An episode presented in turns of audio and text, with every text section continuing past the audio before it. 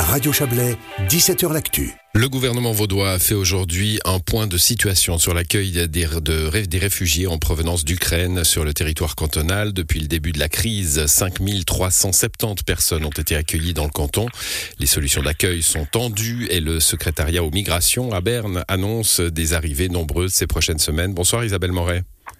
Bonsoir. Vous êtes conseillère d'État vaudoise, chef du département de l'économie, de l'innovation, de l'emploi et du patrimoine. Vous êtes aussi la chef de délégation Ukraine du gouvernement vaudois.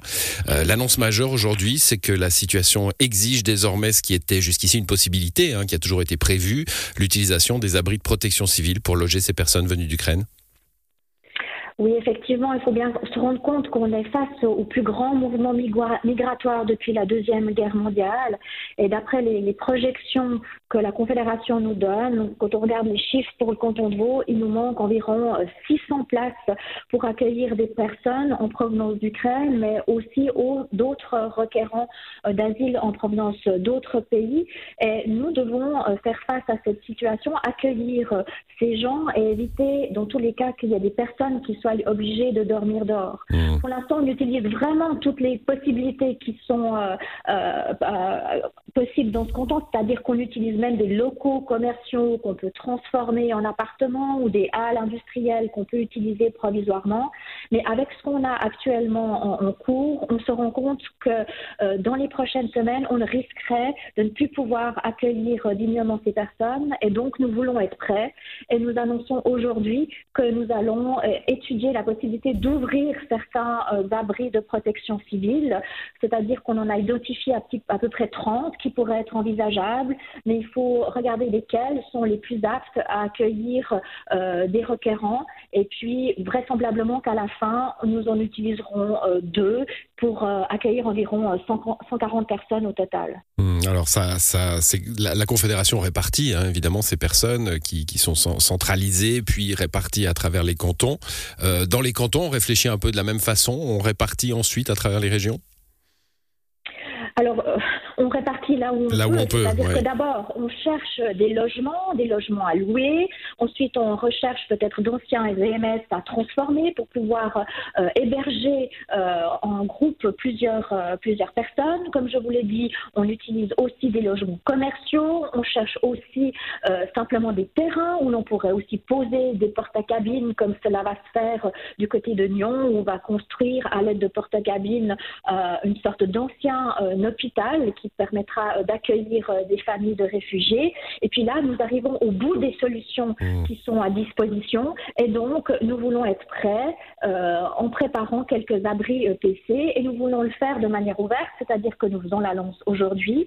Et puis, dans les communes qui ont été identifiées, nous allons, les professionnels vont aller à, à la rencontre de la population, à la rencontre des autorités communales pour voir s'il est envisageable d'ouvrir un de ces abris PC pour accueillir des requérants. J'aimerais insister que pour nous, le principe est clair. Ce ne doit pas être des femmes, cela ne doit pas être des enfants, donc ce seront principalement euh, des hommes seuls. Voilà, des hommes seuls pour les abris, hein. Euh, c'est bien ça. Évidemment, on accueille les femmes et les, mineurs, mais pas, euh, pas en abri, en abri de, de protection civile. Les, efforts euh, d'intégration arrivent immédiatement après l'accueil, hein, euh, quasiment. D'ailleurs, vous étiez euh, plusieurs conseillers d'État aujourd'hui, représentants de cette délégation que vous, que présidez, Isabelle Moret. bah, ça concerne plusieurs départements, je le disais. On, parle des enfants, par exemple, intégration scolaire, des adultes, intégration professionnelle, si possible. tout ça est un travail de second temps qui se fait en même temps. Ah oui, tout à fait. Ça a été un gros travail au sein de plusieurs départements parce que nous arrivons presque, en tout, presque 10 000 personnes qui sont, qui sont arrivées euh, euh, dans le canton de Vaud. Et puis, les familles en provenance d'Ukraine, ce sont beaucoup d'enfants qui doivent être euh, scolarisés. Donc, pour les communes, cela veut dire accueillir des enfants. Pour nos gymnases, accueillir plus d'enfants.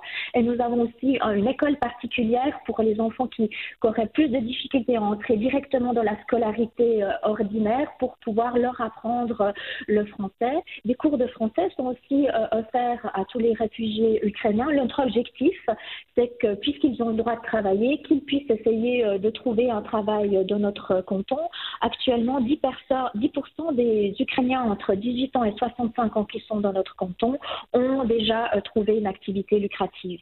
Il y a quelque chose euh, de, de, l'ordre de la facilitation, je vais y arriver, de, de l'EVAM hein, qui, qui, qui a son réseau d'entreprises? Alors, il y a les VAM, bien entendu, mais du côté du TSAS, chez ma collègue euh, Ruiz également, euh, on utilise euh, les moyens en fait habituels pour intégrer les personnes, leur donner des cours de français, mais aussi en fonction de leur spécificité, essayer de les insérer sur, le, sur le marché du travail. Et puis du côté scolaire, du côté de mon collègue Bourlot, c'est aussi quelque chose d'important parce que c'est beaucoup d'enfants qui doivent être tout d'un coup scolarisés, et en particulier dans votre dans, dans, la région du Chablais, où nous avons beaucoup de personnes qui sont accueillies dans la région de Et c'est vrai que ça fait beaucoup d'enfants qui doivent être tout d'un coup euh, scolarisés euh, dans cette région-là. Oui, c'est considérable, hein, vous le disiez. Il y a les locaux, bien sûr, il y a les profs aussi. Hein. il faut des profs spécialisés pour accueillir des enfants allophones. Euh, tout, ça est, tout ça est énorme. Bon, on retiendra la, la, nouvelle du jour, cette possible ouverture des, des abris PC pour accueillir dignement ces personnes d'Ukraine. Merci à vous, Isabelle Moret, d'être passée dans cette émission. Bonne soirée. C'est moi qui vous remercie. Bonsoir.